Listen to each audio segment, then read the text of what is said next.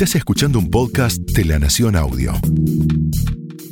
A continuación, Humphrey Incilio, editor de Rolling Stone, te invita a descubrir la identidad de un melómano en La vida circular.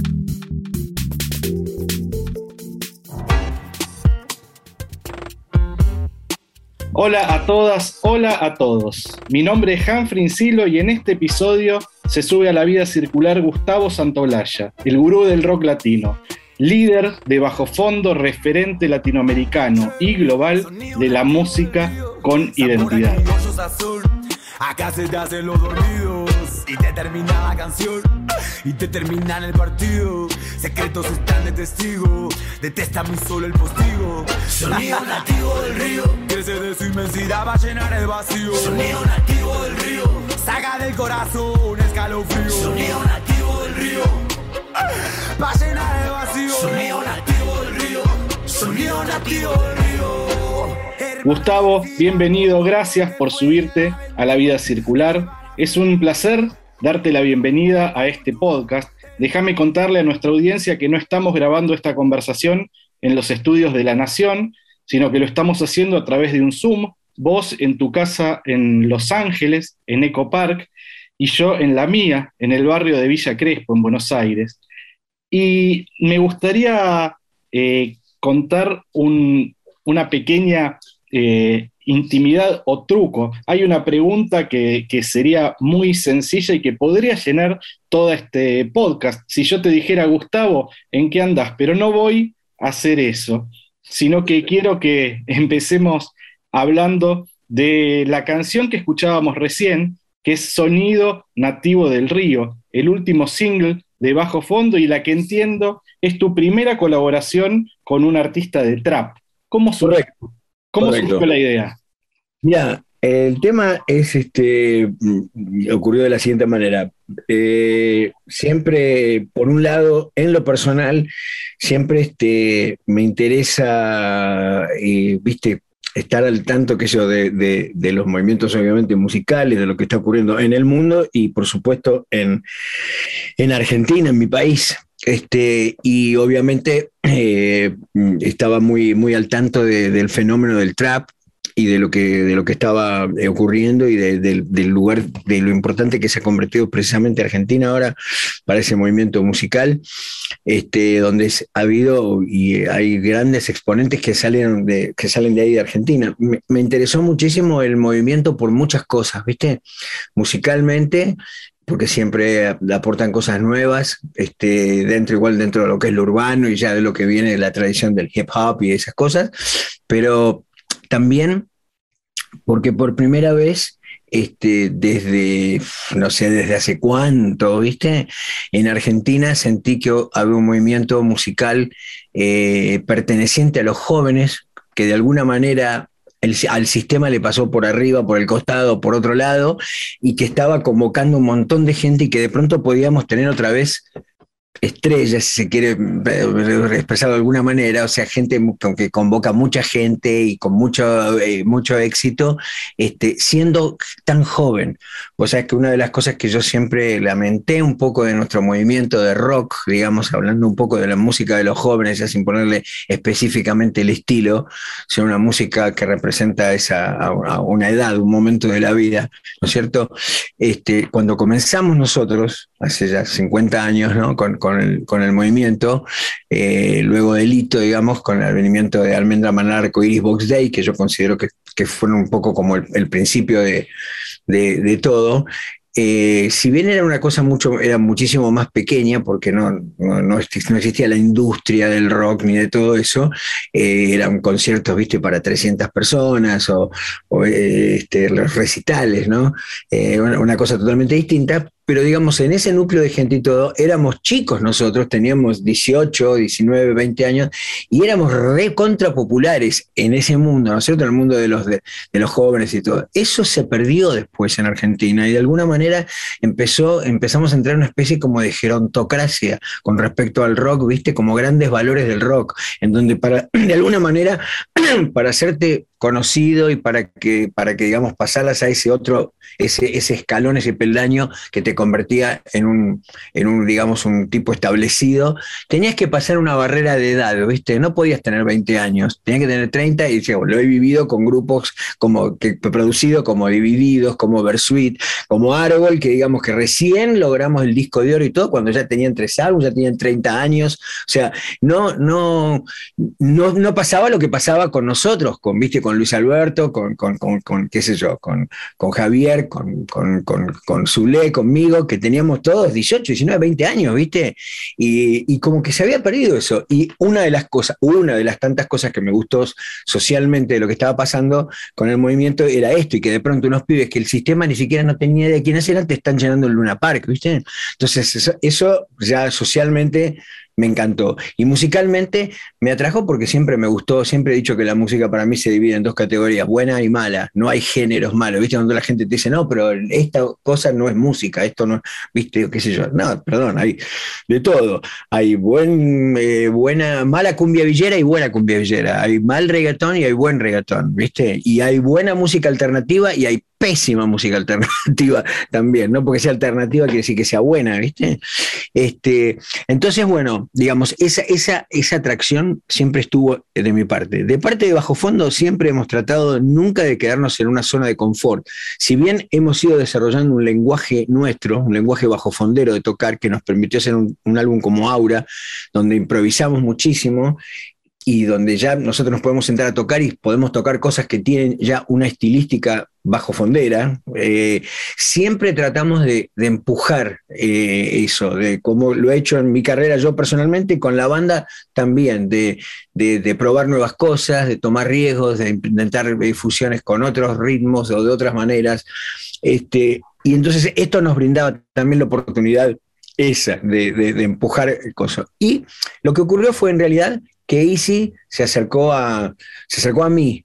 Eh, lo que pasa es que, claro, Easy era un tipo que a mí yo ya le, tenía puesto el ojo porque él ya tenía un tema que se llamaba eh, Traigo Tangos, creo, creo que así es una cosa así, que donde se metía con el, un poco con el tango, pero aparte lo que más me interesaba hablando con él y todo era esa preocupación o un poco esa, ese, ese interés en el tema de la identidad, que es algo que a mí está presente en mí desde que comencé. Y entonces eh, me encantó encontrarlo en un pibe eso, ¿viste? Que, es una cosa que está apareciendo más también, más y más, me parece, en, toda esta, música, ¿no?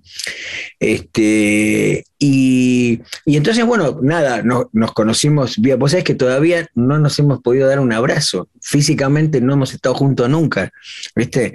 Pero comenzó con una base, un beat que yo hice y, con la parte musical, digamos, viste, más o menos, que, tenía hecho y que obviamente después pasamos, lo, integramos a la banda y donde aportaron todas sus cosas, también obviamente con Juan trabajando. Eh, y entonces él tiró la etiqueta de la canción, el, tag, que es Sonido Nativo del Río, que es importantísimo, y todo lo que es la primera parte, la primera parte de la canción, donde todavía no se define, donde te dice, viste acá, te, te dormiste, te, dormís y, te hace toda esa parte primera de él, ¿no? Y yo tenía esta idea bien clara que quería hacer una cosa que fuera como un diálogo generacional. Un poco, viste, por nuestro país, viste, también el mundo en general, viste, está con este tema de la polarización y la división y la separación. Y en nuestro país también lo vivimos eso. O sea, yo que vengo de esa generación eh, donde pasamos esa década este, horrible, ¿no es cierto? Que las páginas más negras de la historia argentina o algunas se han escrito en, esa década. Este, en ese momento era un poco también una guerra de los jóvenes contra los viejos. O sea, había una parte, volviendo otra vez al tema de, los viejos y los jóvenes y todo eso, ¿no? Eh, yo me acuerdo que cuando hicimos de Ushuaia a la Quiaca, también nosotros estábamos buscando un poco eso, ya, había vuelto la democracia con León, y ese, ese, ese aval que nos daba Leda o que nos daba el Sisto Palavecino, ese, ese ir a, comunicarnos con, con, la gente, viste, de, de, la tercera edad, viste, para buscar y para, para, para realmente buscar un, puntos de encuentro.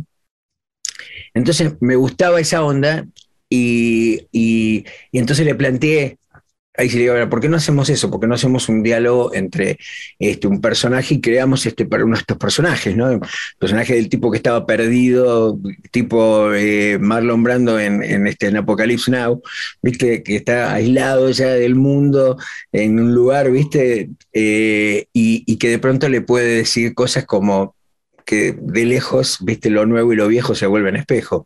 Sí, y también, Gustavo, perdón, en, nueve, en nueve palabras, trap y tango, viola al mango, bandoneón y distorsión, son nueve palabras y logras, y logras ahí una síntesis muy exacta de una idea, ¿no? Que resume no solo el espíritu de la canción, sino de lo que decías vos, lo que venís haciendo desde hace cinco décadas o más. Toda, mi vida, sí, porque les causa mucha gracia a ellos, viste, el, que el 808 me retumban el bocho trapitango, viola al mango, bandoneón y distorsión.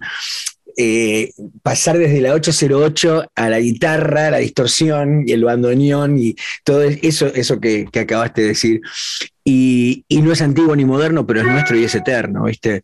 Eh, de ese tipo de conceptos. Y él, que viste con esa forma tan linda como pregunta él, ¿viste? Hermano, decime cómo es, vos que fuiste, que saliste, anduviste por el mundo, este, y le agarró la idea increíble, y entonces pasó esto. Yo quería hacer eso y yo escribí mi parte. O sea, la parte de, hey, easy, ¿viste? Ah, amigo, te pido me des un momento, ¿no?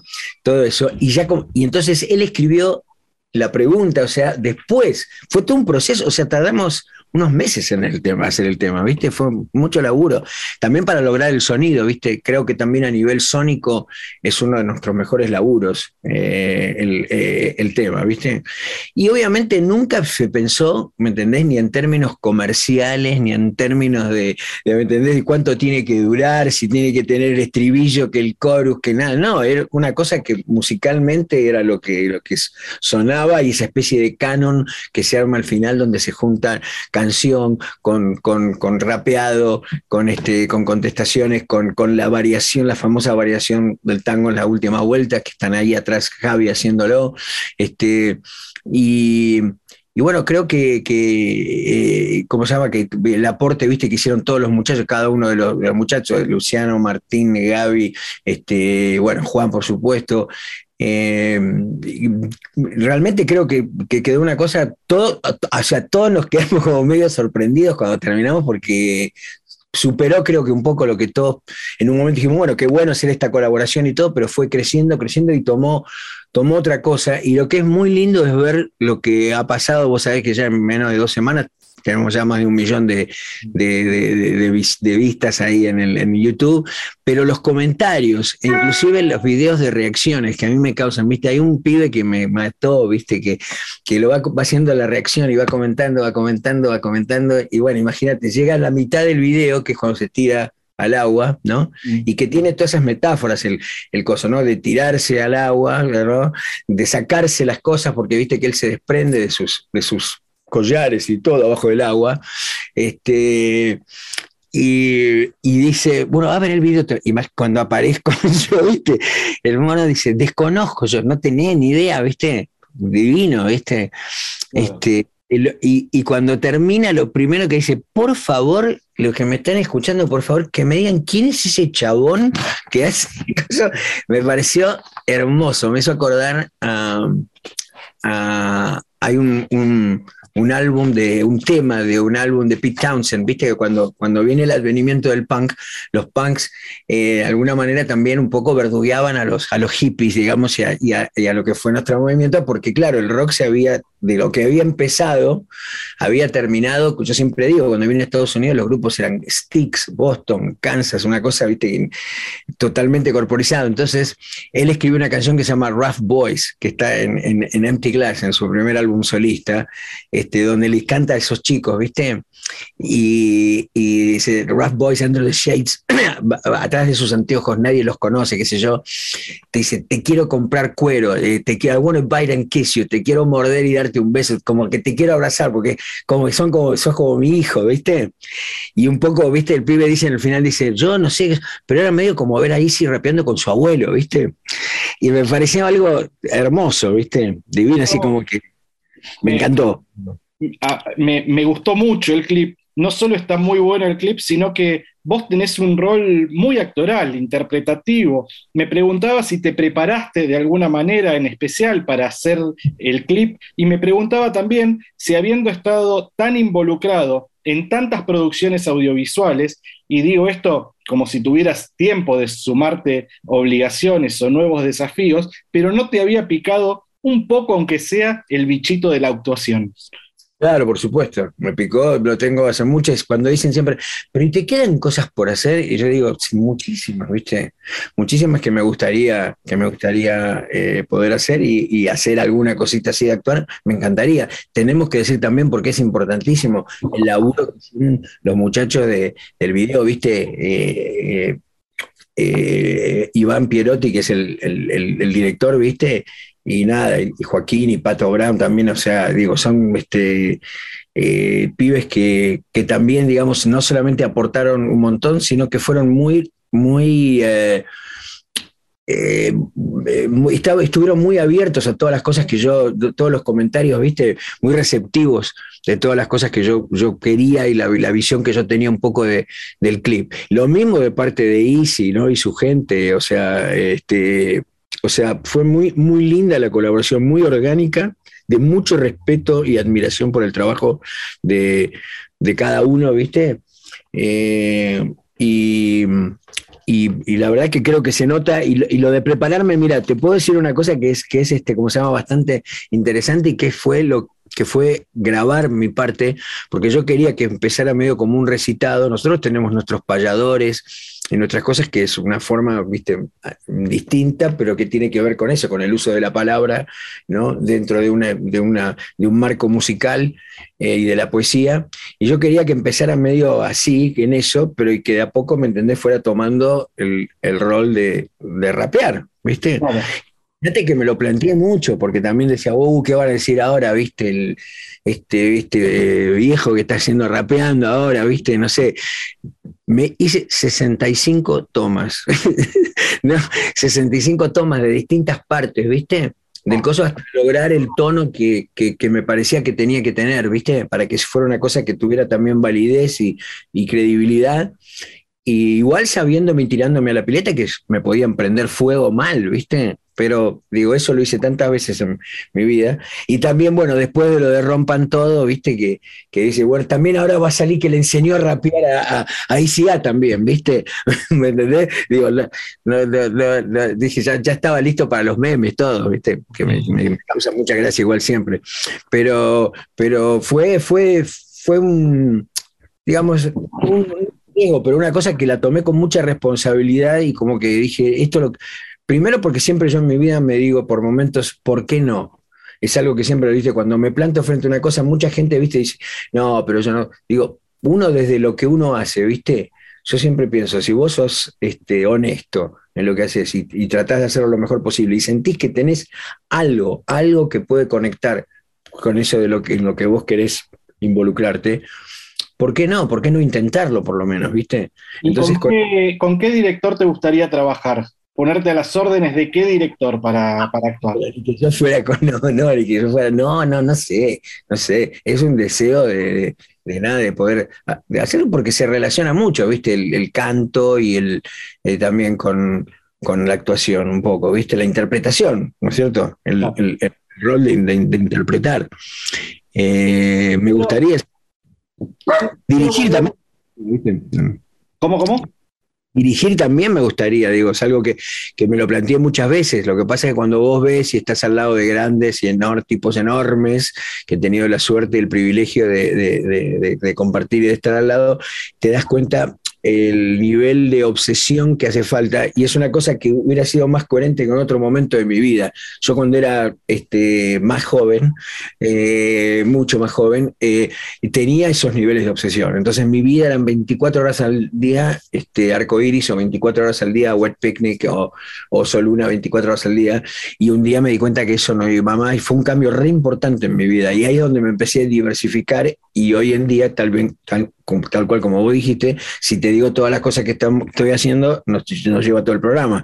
Pero yo antes no era así, yo antes era toda esa energía, todo una obsesión de una cosa. Y cuando te metes a hacer cine, una cosa así, es así, pero por ejemplo por dos o tres años, que lo único que estás es con esa película, ¿me entendés? Y eso ya no sé, no sé si, si estoy para eso, ¿viste? ¿Me entendés? Claro. Eh, quiero, quiero volver al cruce con, con ICA, porque hace unas semanas en el Vive Latina en México te cruzaste en los camarines a Woz, un artista que a mi entender no solo tiene un talento increíble, sino que tiene un crecimiento exponencial y una proyección que parece no tener techo. Tuviste palabras muy elogiosas para con él, eh, Rolling Stone y también para, para Blay, su productor. Exacto, y su productor Blay, este, eh, Facu, ¿no? Este, es este, es, los dos, porque son, o sea, él, hace la, poesía y el, el Facu hace la música, pero digo, este, él es un valorazo, ¿viste? Es un tipo que yo admiro y tiene, de hecho, tiene un, tiene un tema que para mí es mi tema favorito del álbum, que es Culpa, que es donde está, donde está Ricardo también, eh, este, que tiene un 6x8, que es un, viste, que tiene una cosa chacareroide y todo eso, que a mí me encanta. Y en el live también, en el live que hizo, también tiene un momento en que agarra y se mete un poco con el, tema. A mí me parece que es un tipo también que tiene, tiene muy fuerte el tema, la cosa de la identidad, no solamente, bueno, bueno, por esas cosas rítmicas y todo, pero sino todo en su forma de decir las cosas y, este y me encanta, ese es otro para mí otro de los de los de los grandes, ¿viste? me, gusta me gusta mucho. Y me gustaría preguntarte también por un artista que no es tan joven como ICA o como vos, pero que sin embargo marcó un hito el año pasado, es Z Tangana, el hito es su disco, el madrileño, y me gustaría saber qué te había parecido y si en algún momento sería posible fantasear con algún tipo de colaboración. Él me estuvo buscando para que yo colaborara en ese disco y yo distintas cosas estaba, fue porque habrá sido en un lapso de dos semanas, una cosa así. No lo pudimos conectar, yo estaba re cosa y pasó. Pero siempre estuvo y está en el aire la onda de colaborar y hacer algo juntos. O sea, está, está totalmente eso planteado, ¿viste? yo espero que se dé porque me encanta él. O sea, toda esa movida, él, obviamente Rosalía, creo que, que, este, que, es un momento muy interesante, ¿viste? Para cierta, eh, eh, ¿viste? Esto que está pasando con, con la música hispana, digamos, ¿no? Para no caer en latino, ¿viste? pero creo que está, están pasando cosas súper, súper interesantes y aunque sea del otro lado del océano, creo que en definitiva hay un concepto que tiene que ver con lo mismo que hablaste siempre, que es la cuestión de la identidad. Absolutamente. Bueno, ese, y aparte, bueno, él tiene un, Tiny Desk que hizo con, con mi, eh, eh, un tipo que yo adoro, ¿viste? Es un hermano del corazón, que es Carmona, Antonio Carmona, con el cual hice dos álbums, tuve oportunidad de estar con él ahora hace unos meses cuando estuve, que pasé por España, este, y, y que también nosotros, nosotros hicimos un par de álbumes con Antonio, que en el momento como que pasaron y todo, y son álbumes, sabes que a, Tangana, yo sé, porque me, comentan, viste, y, este, gente como Rosario, que, que ellos que sí le prestaron atención, porque eran como medios fuera del momento, ¿viste? Cosa que me ha pasado muchas veces con, cosas, este, pero después el tiempo siempre ecualiza todo, ¿no? Que mi viejo siempre decía eso, ¿no? Que el tiempo ecualiza todo. Y, este, y, yo creo que, que Tangana este, está ahí en, la vanguardia y que, y que esa cosa, ¿viste? Que esa separación que había del océano, que siempre existió entre lo de España y lo de este lado, ¿viste? Se está como diluyendo un poco, o sea, ya está cambiando. O sea, está todo como más, más, más de lo mismo, ¿viste? Hay otro artista que no mencionamos que a mí me encanta de toda la nueva camada, que es Elegante, ¿viste? Que me parece también un artista muy grosso y muy importante, muy importante. Y, también, y pensando en los cruces transoceánicos de hace unos años ya, pero hay un disco hermoso que grabó, que grabó el uruguayo Martín Buscaglia con Kiko Veneno. Que, uh, Kiko Veneno, lo más, que también ideas ahí, sí. Sí, también, sí, También, también están armando un puente que es muy interesante. Excelente, excelente, excelente. Bueno, viste, una cosa que ha ocurrido también por, por suerte, digo, de cuando yo era chico ahora, es también esa conexión con, con, lo uruguayo, ¿viste? Que es maravillosa, que en Bajo Fondo obviamente la tenemos adentro y que es divino, que es una banda, ¿viste? Realmente de, del Río de la Plata, ¿viste? O sea, eh, y ahora este, creo, siempre hubo comunicación, pero hay una, creo que una comunicación mucho más estrecha eh, con Uruguay y Argentina y también con el mundo, y toda esta parte del Río de la Plata con el resto del mundo.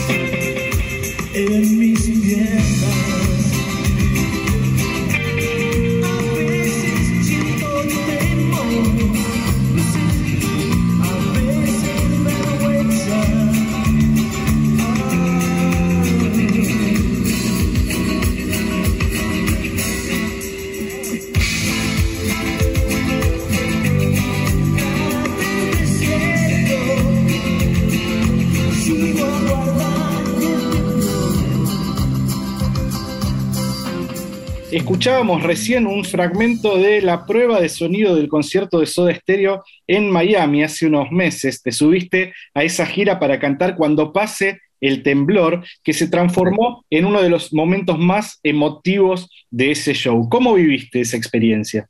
Maravillosamente, porque yo cuento un poquito mi historia de eso. Cuando cuando comentaba, viste, que vine yo a Estados Unidos en el 78 y que me sentí tan desilusionado con, con la escena musical de acá. Eh, también en ese año, viste, fue eh, la última gira de los Sex Pistols que se separan en, San Francisco y empieza, digamos, realmente a, explotar todo el tema con los Pistols, los Ramones, The Clash, toda esa movida impresionante. Y yo dije, bueno, yo en los 60 no estuve acá y todo, pero esto no me lo pierdo porque realmente estaba totalmente defraudado con el otro y me corté el pelo, me compré la corbatita, todo, y armamos, y con Aníbal armamos el Wet Picnic, ¿no? En, esa etapa, digamos, bueno, nos mandamos a hacer esa banda que era nuevamente, creo que un poquitito este, estaba un poquitito desfasada con la realidad, todavía era una mezcla de punk, jazz, este, new wave, eh, y, en el proceso ese de conectarme con otras bandas y todos, también terminé trabajando y produciendo una banda que se llamaba The Plugs, que es una banda seminal acá de ese, de ese momento, una banda chicana con Tito Larriba y Chalo Quintana. Bueno, yo en Better Luck, que es como su álbum, digamos, yo coproduje con Tito y, este, y toqué el bajo y otros instrumentos, con Steve Berlin también. Y bueno, la cuestión es que eh, a principios entonces del 80 voy a Argentina a hacer Safo, ¿viste? porque todavía había un gobierno, gobierno militar, eh, y me voy a hacer mi disco Santa Blaya, disco que la publicación Rolling Stone ha, dicho, viste, que es uno de los primeros de, digamos, de la modernidad de los años 80 de Argentina, ¿no es cierto? Entonces cuando cuando voy allá a Argentina, obviamente todavía había muchas cosas que, seguían y continuaban del, establishment del rock. Igual siempre en nuestro país, a diferencia de acá, nunca llegó a corporizarse de tal manera por nuestro contexto sociopolítico, económico, todo, ¿no? Este, pero sí había una cuestión también de, tiempos, de modas, de sonidos y de, todo eso, ¿no? Entonces, cuando yo llegué, yo pedí por favor que me dejaran a ver, me llevaran a ver algunas bandas nuevas, de bien del underground, ¿viste? Y me llevaron a ver dos bandas, ¿viste? Una fue Sumo, que la vi en Unión y Benevolencia, ¿viste? Con unas, no sé, 50, 60 personas, ¿viste? Eh, que me acuerdo increíble porque en ese momento, ¿viste? Yo, Luca capturó todo y realmente dije, puta, esta banda tiene el edge y el peligro de las bandas que yo veía acá en Estados Unidos. Este, y después del show lo fui a saludar a Luca Prodan y me cantó Camino del, del, de Arcoiris, Camino a la lluvia hace mojarme, porque su amigo, Timmy, viste, le había eh, llevado el disco, había llevado cassettes de, de, rock argentino y con él cuando andaban por Europa escuchaban y escuchaban Arcoiris, que me llamó muchísimo la atención que pasara eso, era una cosa muy rara. Y la otra banda que me llevaron a ver fue a Soda Stereo, en un, me acuerdo, en un clubcito, en un nightclub chiquitito, en una esquina frente a la cancha de River, que habría también unas 50 personas, ¿viste? Y cuando los vi, también digo lo mismo, lo que me pasó fue con Gustavo, ¿viste? Le había gustado, dije, este tipo es un, es un star, y es siempre como toca, como canta, la presencia que tiene. Me acuerdo que lo fui a saludar backstage, ¿viste? Hablamos de XTC, de unos grupos que no conocía a nadie en Argentina, pero él sí conocía, ¿viste? Este, no sé, los Stranglers, que más hablamos.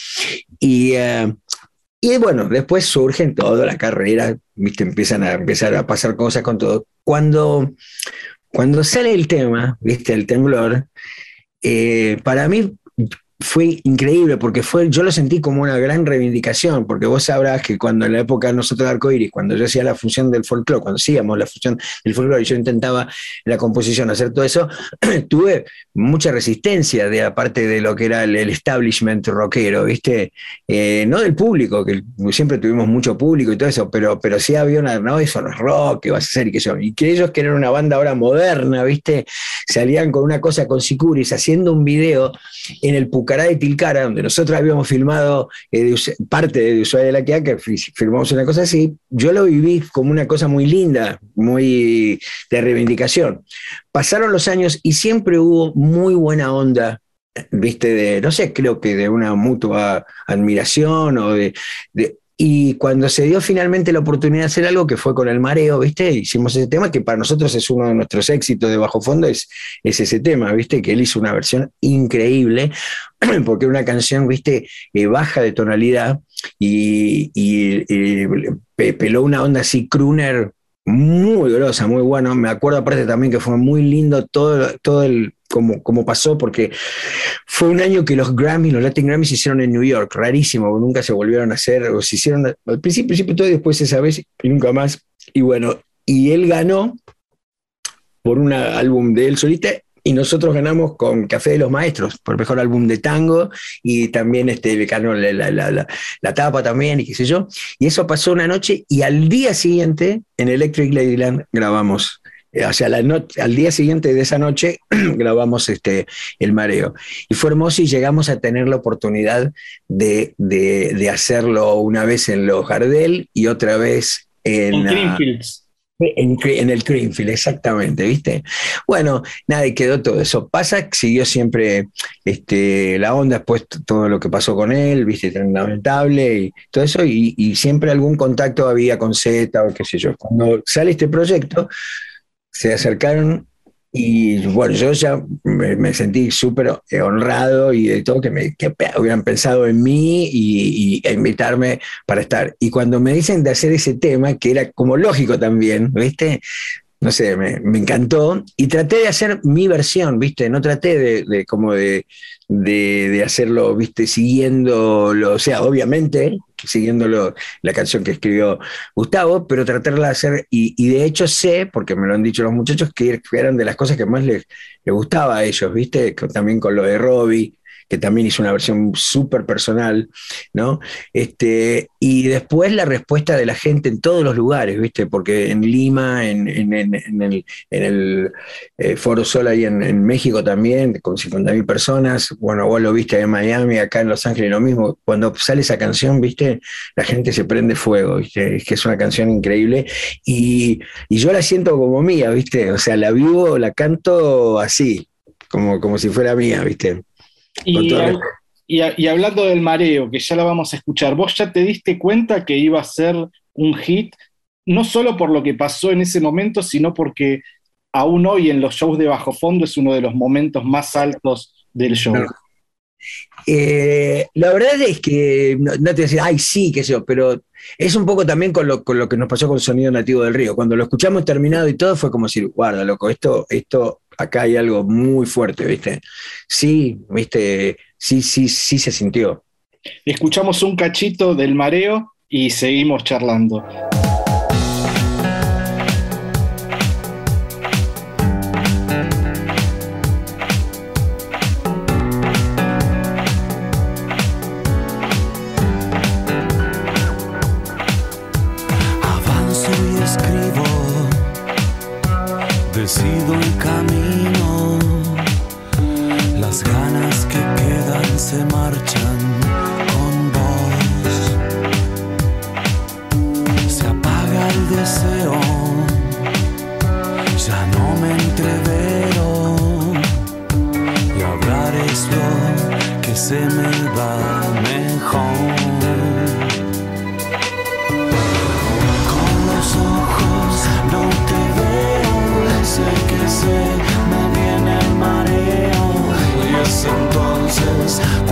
Quiero salir a caminar. Con los ojos no te veo, sé que se el estreno de Rompan Todo en Netflix a fines de 2020 puso al rock latino en el centro de la escena. El rock como tema de discusión, como tema de debate que en ese momento volvió como a encender fervores adolescentes. Fue relativamente efímero, algunas semanas, un par de meses, pero me gustaría saber, por un lado, si tenés cifras de visualizaciones y por otro lado, qué balance haces de la serie y de todo lo que pasó. Bien, Primero, este, creo que fue re importante hacerlo. Creo que era una cosa que, que, que yo, yo bit digamos, siendo uno de los productores ejecutivos, siempre me encanta aclararlo, porque a lo mejor por ahí soy el que por ahí tenía más visibilidad y por eso me ligué los tomatazos yo más, viste, que los demás, pero yo no era ni siquiera el main producer. Sí, sí había un main producer que era Nico Entel, que fue productor y director de Los pecados de mi padre, esa película sobre el hijo de Pablo Escobar, que es excelente documental, se lo recomiendo muchísimo. El productor, y el director Piqui Talarico, que es el que puso las horas y horas de laburo, de edición, de haber entrevistado a casi 100 eh, músicos, este, o sea, un trabajo de mucha gente donde mi participación eh, fue también, eh, digamos, hablar y, contar, pero también mi intención cuando nos juntamos y hablamos el documental con Nico, que fue como empezó, con Nico y conmigo, digamos, un poco la cosa, este, era contar la historia en juxtaposición con la realidad sociopolítica que se vivía en, en, la región en ese momento, para ver también un poco este, porque esa conexión nunca se había hecho realmente. Como en realidad las canciones nuestras en realidad no eran canciones de protestas, entre comillas, no es que éramos, viste, sin embargo te metían preso por tener el pelo largo y, y, tener una guitarra eléctrica. Entonces, de alguna manera eh, eh, mm, representaban algo que para el, orden establecido y esa narrativa que tenía esta gente eh, era molesto, era perturbador y, este, y subversivo de alguna manera.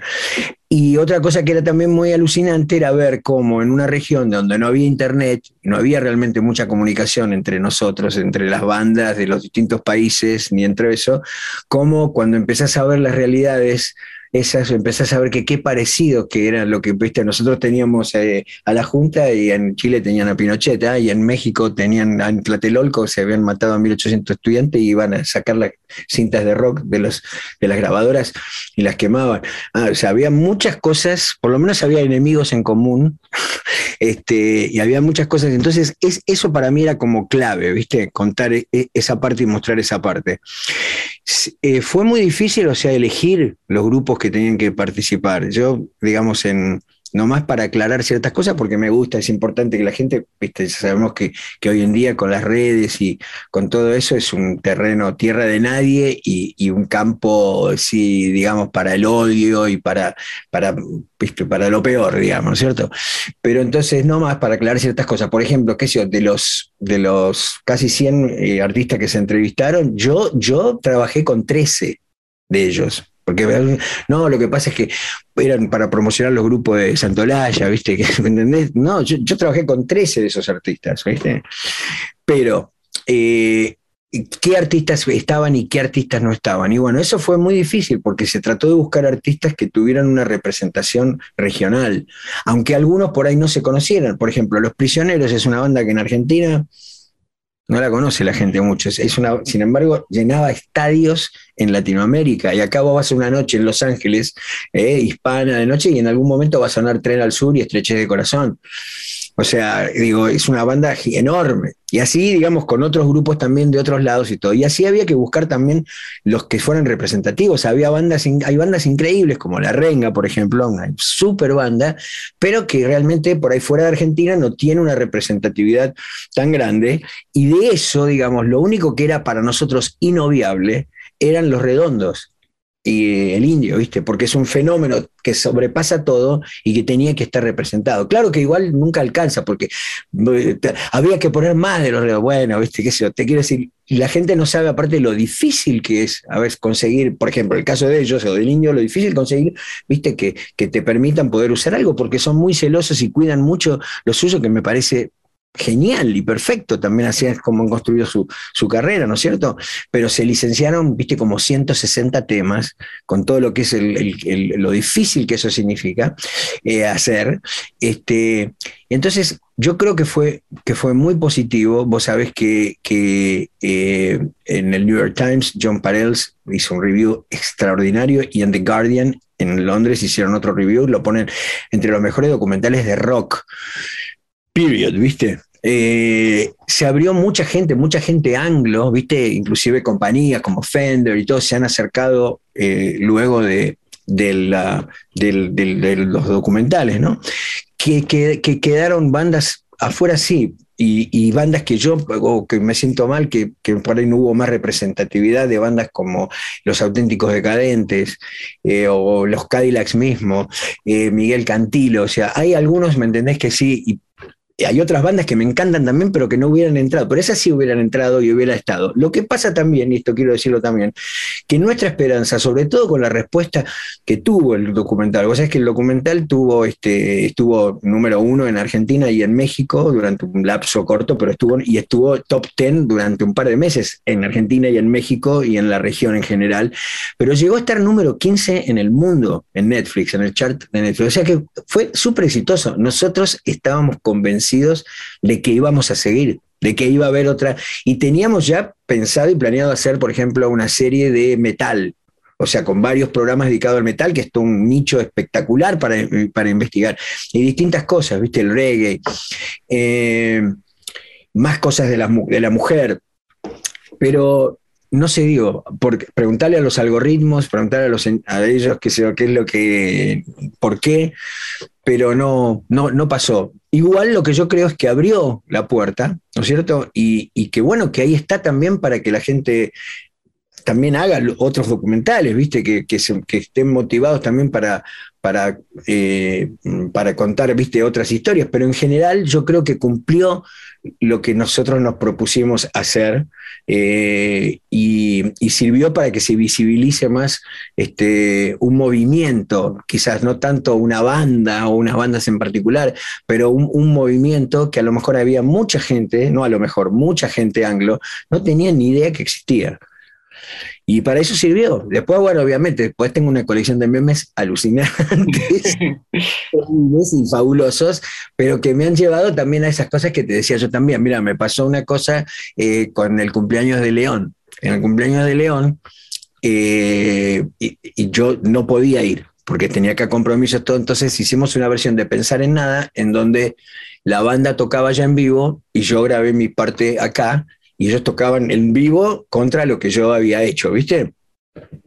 Que el, el, famoso el riff, lo hice con la misma guitarra que lo grabé, con la Schecter con la que lo grabé, todo, ¿viste? Y contando, hablando con Lito Vitale, le digo, bueno, acá tenés una buena cosa de trivia, le digo, ¿no? Le digo, vos sabés quién toca el solo de la armónica en Pensar en Nada, ¿no? En el disco. No, ¿cómo quién toca el solo de León? No, no, no. Yo toco la armónica del coso, porque si vos te fijas, si vos te fijas, es un solo medio blusero. Ahí estirada, que, que León no estira, León toca más como folk, armónica folk. Es otro estilo totalmente distinto, ¿viste? Entonces toco yo y entonces me dice, no, tenés que tocarlo vos. Digo, no, si lo toco yo, van a decir, ah, también le enseñó a tocar la armónica a León Gieco, ¿viste? ¿Entendés? O sea, ya, ya quedó esa, ¿entendés? Ahora, eh, y no, pero digo, y León me dijo, no, loco, tenés que tocarlo vos, ¿viste? Si vos le tocas, tocalo vos, qué sé yo. Y entonces ya, ¿viste? Como que está todo bien, ¿viste? Ya también, después a los 70 años, ya, ¿viste? ¿Qué sé yo? Está todo bien. Me encanta que hayas hablado de León como si estuviera preparado, porque mira lo que vamos a escuchar.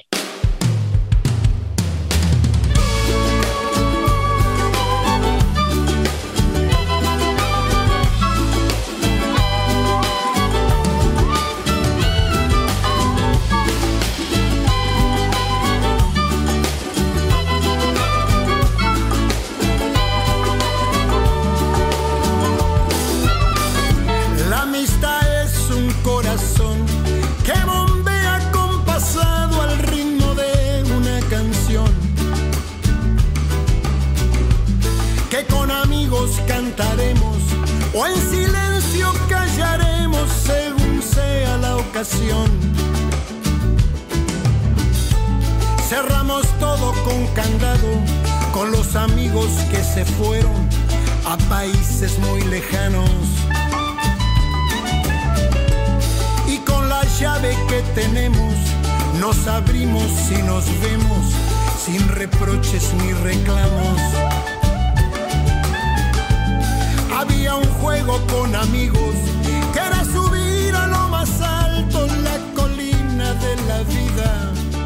Escuchábamos recién La Amistad, temazo de León Gieco, que cruza varios ritmos y sonoridades latinoamericanas. Una canción hermosa que en la vorágine de las redes y de estos tiempos creo que pasó un poco desapercibida. Hay sonidos colombianos, gaita, acordeón y un título que no podría ser más apropiado para el vínculo que tienen ustedes.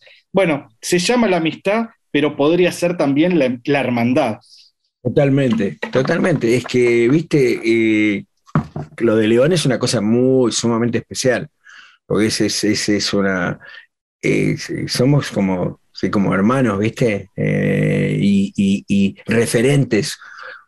¿Viste? Para mí, yo muchas veces digo, ¿viste? Muchas veces cuando tengo que tomar una decisión o cosas así, o tengo que decir algo, o hablar sobre un tema, pienso, "Che, ¿y León qué diría acá? ¿O León qué haría en este caso? ¿Viste? Eh, para mí es un tipo que es enorme, como artista y como persona. Y no me canso de decirlo, ya sé que es redundante porque toda la gente piensa y siente lo mismo, ¿cómo, cómo no va a ser así? Si lo es, Eh, lo es de verdad, de verdad, de verdad. Entonces es un lujo, ¿viste? Poder sentirme que soy amigo y que, él me, y que me quiera él como me quiere, ¿viste? Eh, él dice que yo le salvé la, la carrera muchas veces, que no la salvé, pero que soy su salvador, o todo eso, que, que lo cuido y que sea el otro. Y yo, yo siento que igual es lo mismo, que él, este, que él me cuida, me cuida mucho también con, con su amistad y, y que es una protección increíble tener ese cariño de una persona como él.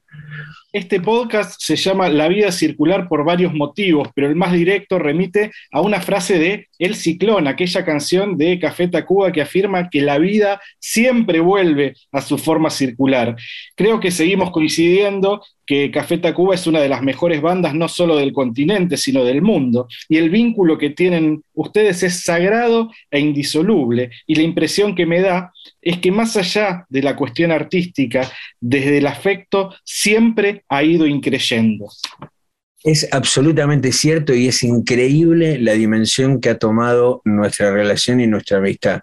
Es algo realmente increíble y que nos ha llevado a cosas maravillosas, este, hasta, digo, experiencias chamánicas y, o sea, hemos pasado por muchísimas cosas increíbles, increyendo, o sea, a través de los años. Eh, eh, qué sé yo, es un, es un, un- un grupo de artistas único, único, no conozco nada igual. Lo hablamos en un episodio anterior con Rubén Albarrán. La vida circular es un concepto que está presente en la humanidad desde hace siglos, muchos siglos, desde culturas ancestrales. No solo la vida es circular, el mundo es circular. Bueno, entiendo que no adherís a las ideas terraplanistas y en estas No. vueltas y en estas Claro. vuel- vueltas al mundo hay un ir y venir entre Los Ángeles y Buenos Aires, de hecho, más específicamente al oeste del Gran Buenos Aires. Siempre hay un regreso a esas raíces. Correcto. Eh, muy, muy, eh, es muy lindo todo lo que ha pasado. De, o sea, es que han hecho ahora toda una cosa muy linda de la ruta del rock ahí en, en- el partido de, de 3 de febrero, donde se pueden ir. Y es increíble la cantidad de, de cosas este, eh, que están ligadas a esa zona, ¿viste? Y yo me siento de alguna manera que nosotros, ¿viste? Fuimos de los primeros, de los primeros, ¿viste? Con Arcoiris, eh, de, de, de- de- de- empezar ahí, así como Box Day del sur, siento que, que nosotros del, del oeste, ¿no? Eh, pero, y, eh, y es un lugar que me encanta volver, sabes que está la casa de mi madre, que conservo y, y siempre me hago un momento para ir este, y andar un poco por el barrio. Este, eh, adoro, adoro Ciudad Jardín, adoro todo, todo, toda esa parte. Habiendo confirmado entonces que no sos terraplanista, me gustaría que me cuentes lo que se pueda, intuyo que poco, de una colaboración que estás haciendo con la NASA. Recuerdo que hace muchos años comentábamos algo que ponía San Ra, un músico de, de que llegaste a ver en vivo, en sus contratos, que eran contratos no ya para todo el mundo, sino para todo el universo. Vos creciste en la década de la explosión espacial y me imagino que todo lo que está más allá de la atmósfera, quizás por eso, quizás porque vas, como dice la renga, de la esquina del barrio al infinito, siempre te interesó mucho. Hermoso, es verdad, totalmente. Vos sabés que ahora que tengo este espectáculo Desandando el Camino, en donde hago un repaso de mi vida a través de la música, es un viaje a través de la música, de mi música que compuse desde los 17 años hasta ahora. Este, hay un tema, por ejemplo, del primer álbum de Arcoiris que hacemos, que es Canción de Cuna para un Niño Astronauta, que es de una modernidad y de una cosa que yo todavía lo, lo, lo toco y, lo tocamos con el arreglo original y, digo, ¿cómo escribí esto? O sea, yo no, entiendo la combinación de acordes, todo la concepción, ¿viste? Siempre tuve un interés profundo por, por, por el espacio exterior y el espacio interior. Eh, y, ah, y fíjate, digo, digo yo, ¿quién hubiera imaginado que ese pibe que en Ciudad Jardín miraba las estrellas y a ver si veía algo, eh, aparte de las estrellas, este, que iba a terminar haciendo, colaborando en cosas con la NASA. Pero bueno, ahí este, hay un proyecto que ya podemos hablar totalmente, que es, la música de un mural, viste que esto ha sido en combinación con mi gran amigo Carlos Bayala también, que es de, él tiene esta, esta compañía de comunicación que se llama New, que está basada en Londres, y de la cual yo con la cual yo me asocio eh, para ciertos proyectos y para ciertas cosas. Tenemos también desde una cosa con la NASA, de un par de cosas con la NASA, hasta una hierba, ¿viste? La hierba porongo, que es un proyecto también nuestro, ¿viste? Pero este, el viejo cliché de la NASA y la hierba, ¿viste? Mate. Pero este, em, con, Carlos hicimos, eh, con toda la gente de NIO, hicimos este, este proyecto que es un, un, mural que está en Cabo Cañaveral, en el lugar, o sea, en el, en el mismo edificio donde se hacen el, lanzamiento, ¿viste? Cuando vos ves todos los televisorcitos y, la persona que dirige que va diciendo, bueno, ahora y que hacen la cuenta regresiva 10, 9, bueno, de ese lugar, ahora la entrada, han modificado todo, hecho una entrada donde hay este, un montón de memorabilia y cosas de, de, todo lo que ha sido la, carrera eh, espacial y hay un mural, que en realidad es un mural que es una pantalla, digamos, de vídeo gigante, ¿viste?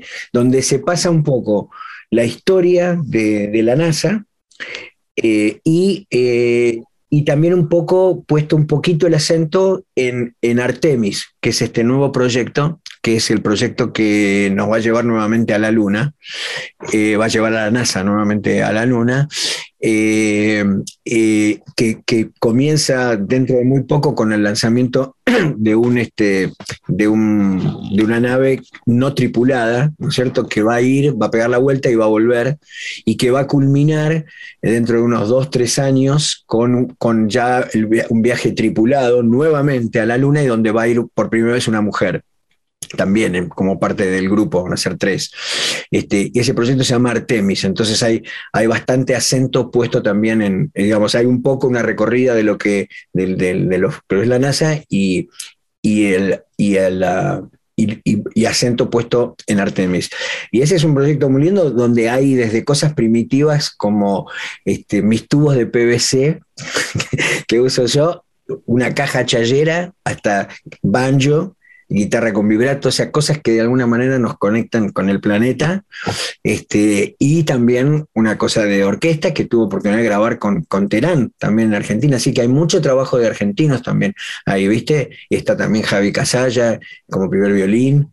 Este, y eso está ahí y para cualquier persona que visite, que pueda visitar, porque eso también es una cosa bastante limitada, pero bueno, viste, ahí van los presidentes y, viste, y, este, distinto tipo de, gente que, va a, los lanzamientos y todo eso, está ese, ese, mural ahí con música, que eso ya existe. El otro proyecto no es para, para la Tierra, eh, y de ese no puedo hablar mucho todavía, pero es muy es hermoso. Si se puede, si se puede llegar a, realizar, porque estamos en el proceso de, montarlo, va a ser algo realmente maravilloso y muy poético.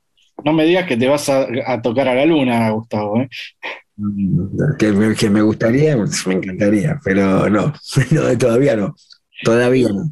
Lo, decía, lo decías al principio de, de la charla, y con esto vamos a ir cerrando. El país está polarizado, la región está polarizada, el mundo está cada vez más polarizado y de algún modo vos siempre dejaste en claro de qué lado de la mecha te encontrás, como dice el indio Solari. ¿Cómo estás viviendo estos momentos post-pandémicos de briga constante, de conflictos bélicos que pueden tener una escalada inimaginable y de una guerra que, por obra, por ejemplo, de las fake news, también es mediática?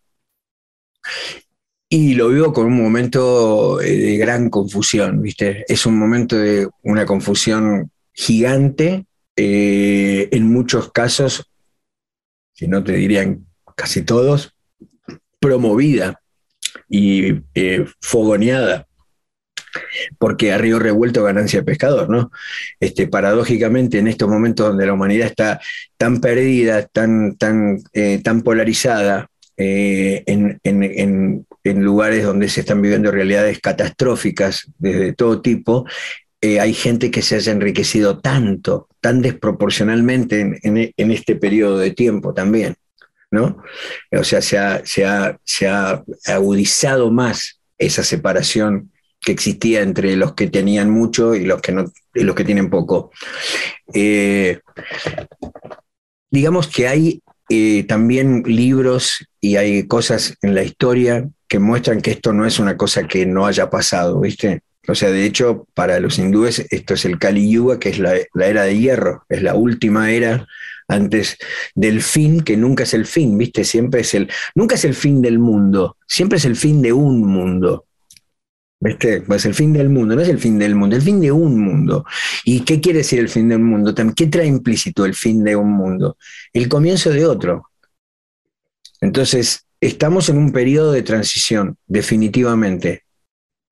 Y muy confuso. Entonces, yo creo que es muy importante mantener la calma, porque la, sobreexcitación y eh, el, nerviosismo, eh, la desesperación son malos consejeros y, es un momento en donde hay que estar más claro que nunca, ¿viste? Con una, con una claridad que, hace falta tener, tener un cierto nivel de tranquilidad para poder observar, ¿no?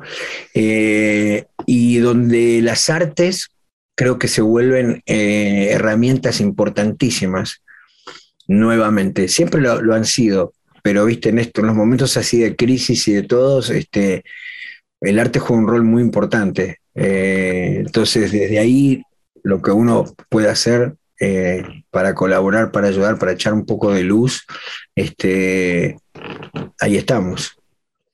Gustavo, mil gracias por la charla. Siempre un placer charlar con vos, escucharte. Antes de despedirnos, una felicitación y un comentario más. Increíble el disco de Barbarita Palacios. No me gustaría que cerremos la charla sin mencionarlo porque es un discazo. Bueno, te agradezco mucho. Es una artista increíble, compositora, cantante, multiinstrumentista, este, un, otro tesoro más que tenemos en nuestro, en nuestro país y que forma parte también de tu banda. Y nos vamos, nos despedimos escuchando, vos la mencionabas recién, la canción de cuna para un niño astronauta. muchas gracias, viejo. muchas gracias por este rato. Siempre para mí también es un placer hablar con vos. Este, gracias por este espacio, por acercarme a la gente que te sigue y le mando un abrazo a todos mis compatriotas.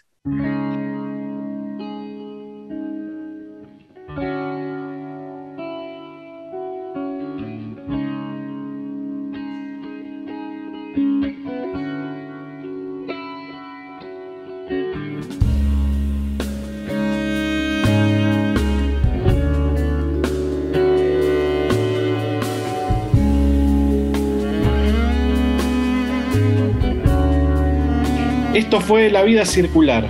Dedicamos este episodio a Gustavo Santaolalla, gurú del rock latino, referente latinoamericano y global de la música con identidad. Recuerden que estamos en Instagram, la cuenta es La Vida Circular Podcast. Nos encontramos por esa red social. Niño astronauta.